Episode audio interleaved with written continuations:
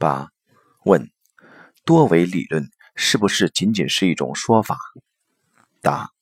确实仅仅是一种说法，一套描述的系统，它是基于数学逻辑上证明的，实际是用数学归纳法进行不同维度之间事物关联的验证。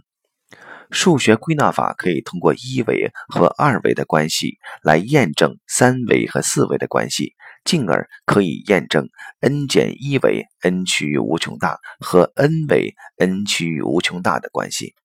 它里面对应的逻辑关系和数学定律没有变化，只是每多一维便多了一个变量。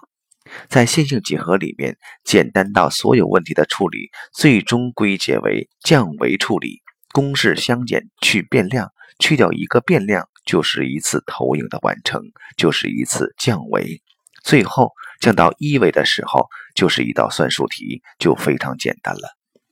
如果真的要从高维去证明，必须需要高维时间。所以，多维理论和数学归纳法，它仅仅是一种说法而已。